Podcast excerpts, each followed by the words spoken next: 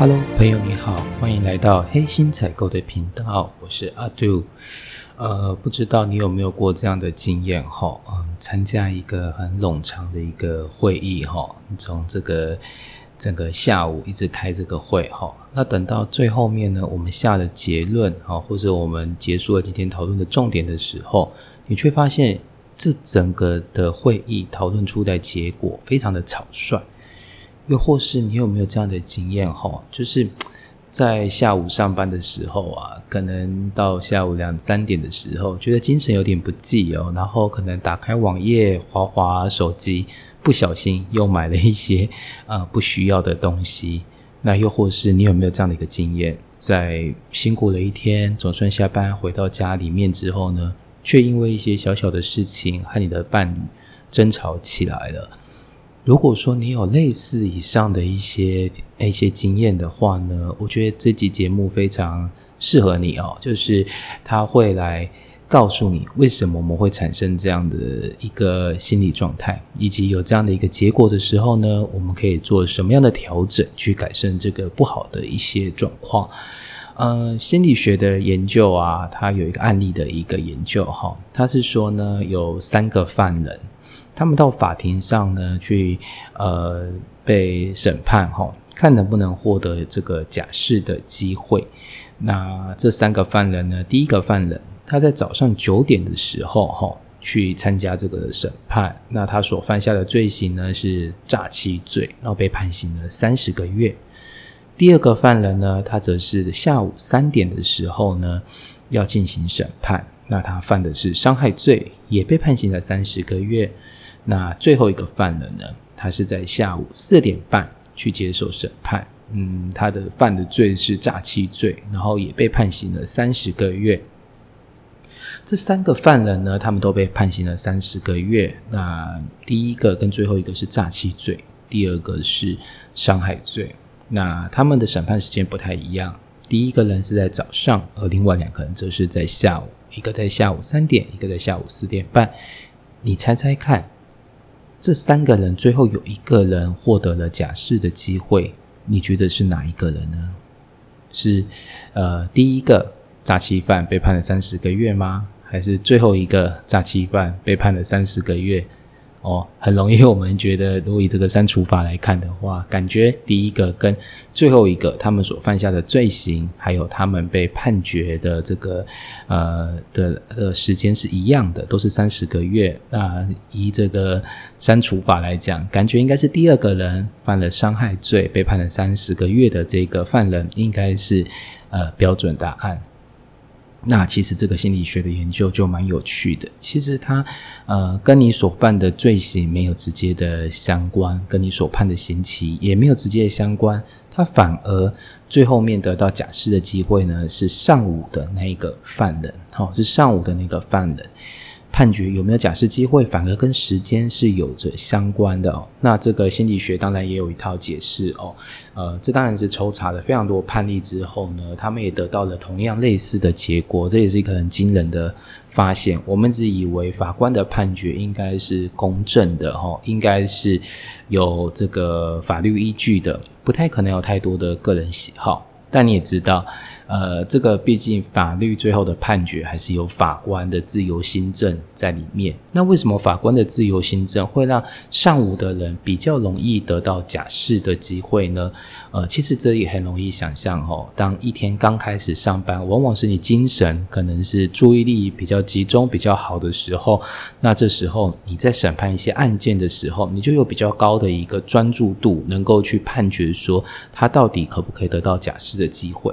但是随着一整天的行程哦，参与了太多的判决，你慢慢觉得会累哦。这在心理学上面叫做决策疲劳，就是说你判做了太多的判断之后呢，其实你的心智哦，或是你的身体，其实已经感觉到了疲倦哦。那这个对我来讲，我觉得冲击蛮大的。就是我们一开始所讲的一些例子，就是说，在一个冗长会议之后，为什么大家会下一些很粗糙的一些决定？那我相信这个跟你的整个疲倦感是有关的，因为你已经在整个会议当中消耗你太多精神力量了，消耗你太多的脑力了。那最后面大家好像是急匆匆的要结束这个会议，所以常常会下了一些很粗糙的决定。那又像是下午我们为什么呢？在办公室划手机，呃，花网页，最后会不小心就下手买了一些自己不需要的东西。我觉得也是类似的感觉，就是你已经疲倦了，你已经累了，所以在决策上面可能就非常的。草率，那又或是为什么辛苦了一天回到家里会因为小事跟自己的伴侣去吵架呢？我觉得也是一样的，就是你整个心智就已经非常的疲惫，身体也疲惫的状况底下，你可能会比较的不耐烦哦。那可能争吵的真的是一些小事，但是在那样情况下会被无限制的放大。所以我们体会到一个东西，就是我们常讲说身心灵嘛，哈，一个人是身体跟心灵所共同组成。那我们的身体疲惫，我们很容易能够发现哦，身体如果饿的话，你也可以很快的就可以感觉得到。可是心灵的疲惫呢，你却不容易感觉。虽然我们常常在那边喊说心累、心累、心累，其实我们有时候喊那个心累是一种情绪的一种抒发，认为自己受委屈了，或是一个口头禅，它只是一个情绪的抒发。你心灵真的已经疲倦了，你的决策已经会疲劳的时候呢，其实你是不容易感觉得到的哦，你是不容易感觉得到的。所以这时候呢，我觉得就像身体一样，你累了，你必须要休息。哦，你必须要补充食物，休息呢，是为了把前面的疲劳感能够慢慢的排除掉，然后帮你好像是电脑重开机一样，重新回归到一个比较好的一个身体状态，再去做接下去的事情。那补充食物也像是说，帮你的身体再去做一些能量上面的补充。那我觉得今天要跟你聊的这个冥想啊，我觉得是一个很有趣的话题。其实关于这个观念啊，我大概在十五二十年前的时候，其实我就已经知道了这件事情。那那时候还买了一本书，很认真的想要去做学习，因为看起来它上面写了冥想有非常非常多的好处。它有好处的事情，我们就要去做嘛。可是我觉得，也许那时候太年轻，那时候大概是一个高中生。那看完之后呢，自己有练习。可是整个练习过程中呢，就是没办法真正的让自己的心安静下来，就是那时候很浮动，然后总觉得希望能够快速的得到一些神奇的一些一些效果。哦，又像是我高中的时候，其实那时候有常跑这个基督教会。那基督教会有一个呃祷告的时间，那有些比较有灵性的人吧，他或许能够听到上帝的声音或者上帝的指引。后来我去问这样的一个状况，他们说，其实在你祷告的过程当中，你开放的。心胸，那其实它会有个指引，它不见得是一个明确的声音，它有可能是你看过圣经的其中一段话，就这样流入你的脑海啊，那就是对你的指引。那我觉得可能是我比较努钝吧，因为我积极的，好像想要从里面获得某些东西，但最后都是以失败告终。可能我也没有很大的耐心，所以那时候的冥想其实就放下了。那参加教会活动其实也放下了。那直到了现在的一个状况，有时候呢会觉得心情很烦躁，然后心好像安静不下来，然后也会觉得自己觉得很呃，心里好像感觉很疲惫。总觉得现在的生活每天忙着一些呃上班啦、照顾小孩的事情，让自己心里觉得很疲劳。更不用说有时候为了一些孩子的教育，甚至会跟你的伴侣有一些争吵，那再再都让我觉得有点心力交瘁。所以我觉得是一个蛮有趣的一个。体验就是这阵子，我听一些 podcast 啊，像 Zoe 啊，或是 Ryan，他们其实都谈到了冥想的事情。那也包括前一阵子我也去上了一个刘轩老师的课程，他叫做三十个呃心理呃心理小技巧吧，帮你改变生活。那他同样的也提到了关于这个冥想的这个。这个这个议题，那我就开始又开始对这东西有兴趣，所以我自己开始练习，大概目前已经练习了两个多月。那想跟你分享一下关于冥想这件事情哦。那其实很多人一开始都会问，那到底什么是冥想？那我觉得，呃，你在网络上可以收集到很多资讯啦。其实冥想就是一个西方化的一个称呼啊。那在我们台湾啊，其实或者是中国，其实都被称为叫做内观哦，往内看自己，内观。那在心理学呢，则称为它为正念。所以它有很多很多的呃名称。那在各种宗教里面呢，也都有被利用到，不管是佛教啊、道教啊、印度教、基督教，其实大家都有一个这个冥想的这个这这这个课程或者这个议题。那它在包括哦不不只是一些宗教啦，包括有些人在做的什么瑜伽啦，或是气功啦，或是禅修，其实他们都是为了进入这样的一个状态。好，那。这个就是冥想，好，他们利用一种就是自己静坐的方式，然后与自己去做一个对话。名称虽然不同，但是行为是非常接近的。那第二个问题就是说，为什么我们需要冥想呢？那我觉得现在人的压力其实蛮大的哈，不管工作压力、家庭压力、经济压力等等的，很多的压力其实都让我们已经呃心灵已经疲倦，但是我们自己却却不知道。哦，那我觉得用一个比喻冥想，我觉得蛮有趣的。我不知道我们大家有没有同样的经验，就是你在使用电脑的时候啊，突然宕机了，页面跑不动了啊。那到这时候呢，我们只要关机，重新开机，哦，再重新使用那个程式，你会发现它跑的比较顺一点点。那对于我来讲，我觉得冥想就像是一个重新启动开机的一个。过程就是可能我们的脑袋就像电脑一样，开了很多的网页，很多的杂讯，很多的杂事在我们脑海里面跑，让我们没办法专注，让我们没办法专心的一个状况底下呢。如果我们今天能够按下重开的这个键，那基本上就能把我们一些东西清除掉，让我们能够做事更有效率。那我觉得冥想就是一个重开机的过程，它好像是把大脑，我们人的大脑去做一个重开机的一个一个过程。哈，那你如果这样去做。做的时候呢，我觉得对于你的生活的帮助很大。在这边跟大家分享一个二零一八年分呃发生的一个新闻哦，他是说一个泰国的足球队哦，整队的队员失踪了哈。那事情发生是说有一个教练带着十二个队员哈到洞穴里面去探险，那。那个洞穴它有点蜿蜒哈，那它是一个起伏曲折的一个道路。结果没想到，他们进入洞没多久之后呢，外面就下起了大雨。那这个水呢，就灌到了这个山洞里面。那山洞里面因为是弯曲的，所以低的地方呢会被一些淹没，而高的地方却还不会被淹到。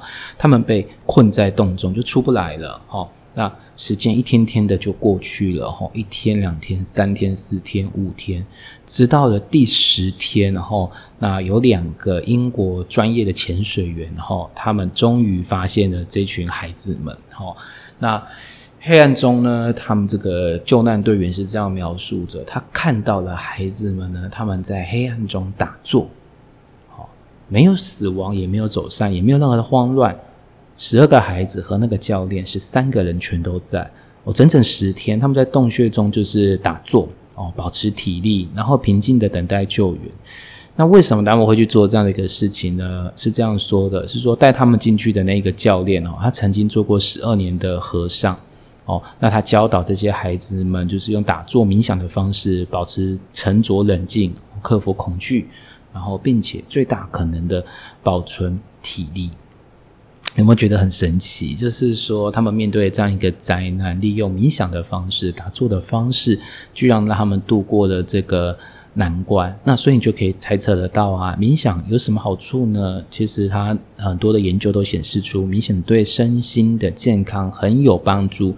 那包括它可以降低血压啦，提升免疫力啦，哦，降低癌症啊等等的哦，甚至让你不会有抑郁症。等等的哈。那它对你的身体的好处是非常非常的大，因为在冥想过程中呢，你的思绪变慢了，那他们是说包括你的心脏跳动等等的，整个身体的代谢机能也会跟着变慢一点点哈。那可能消耗的热量比较少，那对身体会比较好。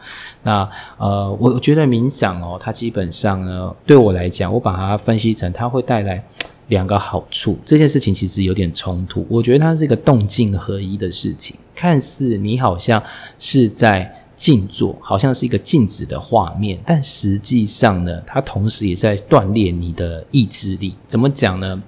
以静的方面来讲，哈，它是让你大大脑休息，因为它希望你不要再去想那些杂事，暂时的你必须放空，然后放下你现在心中所忧郁的事情，然后进入一个专注。哦的一个一一个状态里面，所以它是帮助你去甩开这些杂念，好像就像我一开始讲的，它是帮你这台电脑大脑这个电脑重开机哦，一个静的一个感觉。那一个动的呢，很有趣，呃，因为你在专注当中，其实同样的专注，它也是一种训练，它是能够锻炼你的心灵还有你的意志力的。所以我觉得冥想这件事情呢，它感觉有个动静都在里面的感觉，那对身体有好处，那又帮你又帮你重开机，让你效率提高，甚至它能够锻炼你的意志力。那我觉得这样子的一个一个好处，其实是非常非常的棒。所以我自己也就这样坚持了两个月的时间。那呃，关于第三个，我想要跟你讨、跟你聊的就是，那到底要怎么样去做冥想？那我觉得冥想的方法有很多，有人是在呃练习瑜伽的时候去做冥想，有些人是用静坐的方法去做冥想。但我们生活在这样的一个比较繁忙的时间段里面，其实是。没有办法，我我觉得我自己是没有办法再抽出时间去做瑜伽啦，或是在这个这个去做个打坐、静坐动作，而且对我来讲其实是比较拉不出时间的。所以我后来自己就是研究了一下，找出一个我确实可以执行的一种方法。那嗯，它的名称应该叫做呼吸的冥想法。好，那什么叫？呼吸呢？因为我觉得这个方法很好嘛，本来就要呼吸嘛。那用呼吸的方法还能够达到什么身体健康啊，让大脑可以重新开机啊，更有效率呀。那还可以锻炼意志力，我觉得这是一个超划算的一个投资。所以我后来就开始练习了呼吸的冥想法。好，那呼吸冥想法其实还蛮简单的哈。那对我来讲，它其实只有三个步骤哈。建议你就是可以，也可以来试试看。第一个。你必须要找一个位置坐下来，那这蛮容易的啦。哦，不管是你在通勤的时间啊，还是你在办公室呃午休的时间，哦，再讲一下，就是有些人他会刻意去选择一些时间点，但。对我来讲，我会选择方便的。我会讲通勤跟在办公室坐着，这平常是我自己就在做的事情嘛。好，那中午的时候坐在自己座位上，闭下眼睛去做一下冥想，好像也没什么关系。别人可能觉得你睡着了。那在车上也是一样的意思。所以我觉得这是一个很简单的方法，利用这零散的时间得到这样效果，就是更是一个加成的。作用好，那一开始呢，你就找一个安静的座位坐一下。那你不要让自己身体松垮垮的哦，那稍微让自己的背能够稍微挺起来一点点。那头的位置就是摆一个舒服的一个状态。那两只手呢，就把它放在你的膝盖上，或是放在你觉得舒服的地方。然后再来就是要闭上眼睛，因为你有张开眼睛的话，好像没有看过人家张开眼睛冥想嘛，哈，是要闭上眼睛。好。再来，呃，因为因为周遭总是会有一些杂讯、一些声音，所以这时候呢，我去下载了 Apple 里面的一个叫做潮汐。哦，那个大海的潮汐，潮汐哦，这个 app 名称叫做潮汐。我下载了潮汐这个 app 哈，那它是呃算是免费的一个软体哈。那一开始它下方就有几个几个按键，就问说你这次呃听这个音乐你想要做什么？它可以播放音乐哈。那它里面有这个专注啦。休息啦、睡眠啦等等的一些按钮，那就随便你按一个嘛。那我通常按的都是专注，哈，都是专注这个按钮。那听就是按下去之后呢，它就会播放音乐。那在播放之前，它会有个时间让你选择，就是你这一次想要呃做几分钟的一个冥想。那我通常在一开始的时候，记得我刚开始练习大概都是五分钟左右。那到了目前为止，大概我都维持在十分钟左右，因为也是在慢慢的进步，慢慢的练习。那当然就会有人就是很好奇的问说，那多久？会有效果，那这我待会再跟你解释。那我觉得你一开始可以从五分钟、八分钟、十分钟开始练习，那时间不用很长哦，时间不用很长。那再来下一步就是你可以。呃，我觉得因为说是呼吸的一个冥想法嘛，那我知道可能很多人都跟我一样，就是一闭上眼睛之后呢，就开始乱七八糟的杂念都跑到自己脑海里面哦，在想下午要开什么会，呃，刚刚跟谁吵架，或者是晚上我准备要做什么，或者周末准备要做什么，那思绪非常混乱。那这时候呢，你要练习专注。那我自己练习的方法，因为我是用呼吸冥想法，就是我自己会去默数哈，我现在的呼吸。好，譬如说吸第一下就是一，吐还是一，吸二，吐二，吸三，吐三。哦，每一次吸跟吐会默数一个数字，就这样从一到十。哦，一到十，那到十之后再怎么办呢？很简单，再跳回一。好，不要往下数。之前我不知道看了一个冥想法，可能对我没有用啦，可能对某些人有用。他是叫我们要一直往下数，但是我其实往下数的过程当中，我的注意力又跑到下一个数字上面。那一到十，其实我们在数的时候不会消耗我们太多的注意力，所以你反而还能够专注。所以帮你整理一下，我觉得就是很简单。第一个，找个地方坐下来，那身体放在舒服的姿势，那背稍微挺直一下。那第二个就是开启小音乐，那这个音乐呢，它基本上有一个计时的功能。那我使用的 App 叫做潮汐，它可以自己先设定好你要的时间，那播放之后时间到，它就会暂停。那第三个就是去数你的呼吸，从一到十往下数。那数到十之后呢，再重新回到一。那经过了两个多月的练习，其实我很习惯这样的一个感觉。那真的是每一次张开眼睛，我不能说我又得到了什么启示，还没有那么厉害。但是我经过两个月的练习，我可以跟你保证，就是你的精神会变得非常非常的好，然后专注度真的也会提高非常多，甚至还偶尔会有一些天马行空的一些创意飘到你的脑海里面。所以建议你可以去练习。那在这个冥想过程中，我相信你可能也会遇到几个我遇到过的问题哈。那第一个我遇到的问题就是一开始练习的时候呢，脑海中就有很多的杂讯，就是真的就是。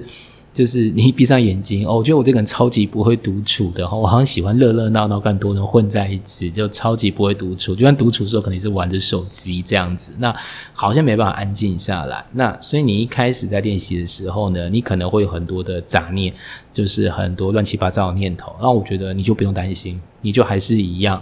譬如说，你数到五，突然思绪飘走了。如果你还记得，赶快把自己拉回来，知道自己还在冥想的话，继续数六七八九十。啊，如果真的是飘太远，忘记该说哪里，你也不用紧张，就从一再重新再数一次。好，那你只要告诉自己，就是诶，专心，我现在在数数字。好，不要把这些被这些杂念真的拉走了。那再来第二个我遇到的问题就是，我觉得这个人很喵懵。平常都没有事哦，一坐下来安静独处下来，事情一堆哦，就是突然觉得哎鼻子有点痒，哎手臂有点痒啊，就开始想要去抓抓抓。那我觉得这时候你也可以放心，你就去抓吧，哦你就去抓吧。那就像刚刚被杂事给打倒一样哈，你等到你马上再抓回自己的精神，告诉自己，嗯我在专注呼吸哦。那现在再重新从一开始哦。所以说有些杂念，有些身体不舒服，你可以先去摸一下，就是抓一下，好像都无所谓的。那再来。第三个就是，这也是我呃从高中练习那时候就知道冥想为什么没办法持续下去，就是我觉得我们现在很要求速成，社会中充斥太多成功学的东西，好像告诉我们一直去走捷径，走了捷径呢，你就能够快速的得到成功。那我觉得其实这个东西并不是。这个样子的，很多东西是必须要厚积薄发的，也就是说，你需要一段时间的练习，你才会看到这个所谓的结果。那我自己是差不多练习到了两周之后呢，我真的就是感觉到有明显的改变，自己的这个反应能力啊，或者精神状态都有明显的明显的提升。所以我建议你，你需要一段时间来看效果，而不要去想那些速成的。东西哦，真的，因为真的所谓的速成东西，反而往往是最不扎实的哦。那如果是呃，你真的去花这些时间去做这样的练习，我相信啊，这么多有名的人都去做这样的推荐了，那一定有它的好处以及它的功效。那对我自己也是有深深的帮助。那希望呢，就是对你也能够有一些很好很好心灵上的锻炼，或是让你重开机。更有的这个效率哦，那我觉得这一整个冥想的东西很适合推荐给你。那希望你啊。也不用再花更多的时间去觉得一定要是要把所有东西都准备好了，你能开始做冥想啊？它真的会浪费很多时间，甚至让你中途而废哦。这也是我 想要提醒的第四件事情，就是我一开始在做冥想的时候，一定要找个安静的空间，一定要找到一个适合自己的音乐。其实真的不用那么鸟毛，你就先做看看，哦，就先做看看。那我觉得，呃，慢慢的去做这件事情就会比较好。那当然有人是讲说，最好在固定的。